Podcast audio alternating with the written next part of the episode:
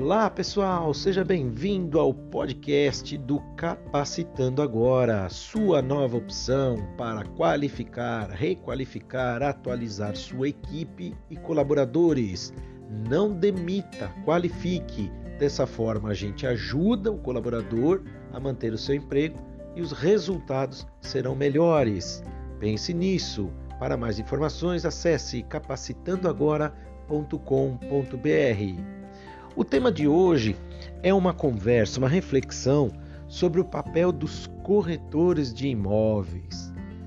Uma categoria bastante importante na informação, no auxílio para a venda de um imóvel, aluguel, seja ele profissional, seja ele corporativo ou mesmo residencial.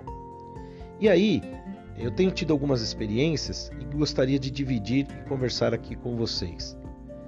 Assim como nós, na vida e para as empresas, não gostamos de ser mais um número, assim também são os imóveis. Eu tenho recebido dezenas de solicitações para visitar um imóvel que eu tenho alugado e não tem dado certo, não tem é, virado nenhum negócio, seja para venda ou aluguel. E aí, o que, que eu resolvi fazer, pessoal? Eu resolvi tomar a dianteira. Em vez de autorizar o corretor ou as imobiliárias a entrarem lá e visitar, levar o interessado, eu resolvi fazer esse papel. Dessa forma, eu consegui entender melhor a necessidade, as realidades e cenários de cada um, bem como também mostrar os benefícios, as vantagens daquele condomínio, daquele prédio, daquele apartamento. Então eu levei a pessoa para conhecer a piscina com água quente, o salão de festas, embora agora nós não estejamos usando, em breve, tomara, poderemos usar. Tem também academia, tem sauna. Olha quanta coisa que talvez o corretor não deslocaria do quarto andar para o décimo, para o décimo oitavo, perdão, para fazer tudo isso.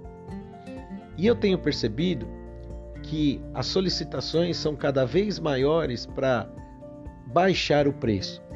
Olha, lá no mesmo condomínio, ah, você quer 500, tem um lá com 400. Gente, se a pessoa está pedindo 500 mil reais, ela não vai vender por 400. Não adianta é, ter esse entendimento ou pensar que a pessoa tem um imóvel vai querer baixar tanto.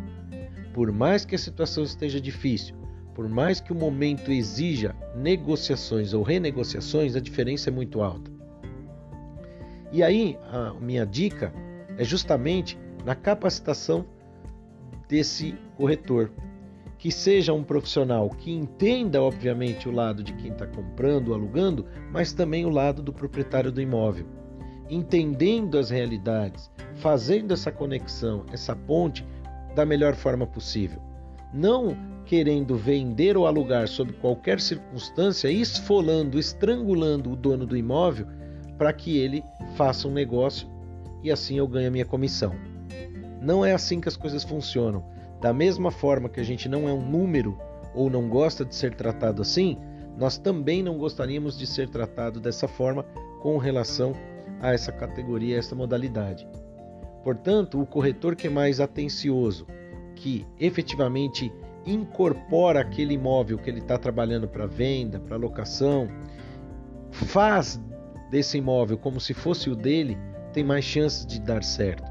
Dar um retorno, um feedback, isso é muito difícil, né?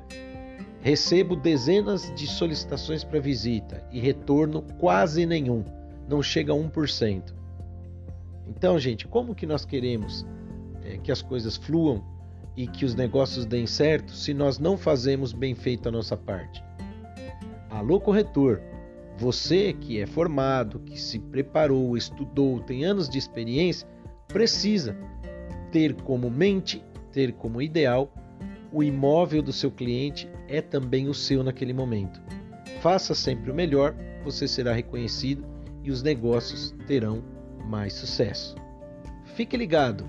Para essas e outras dicas, acesse capacitandoagora.com.br.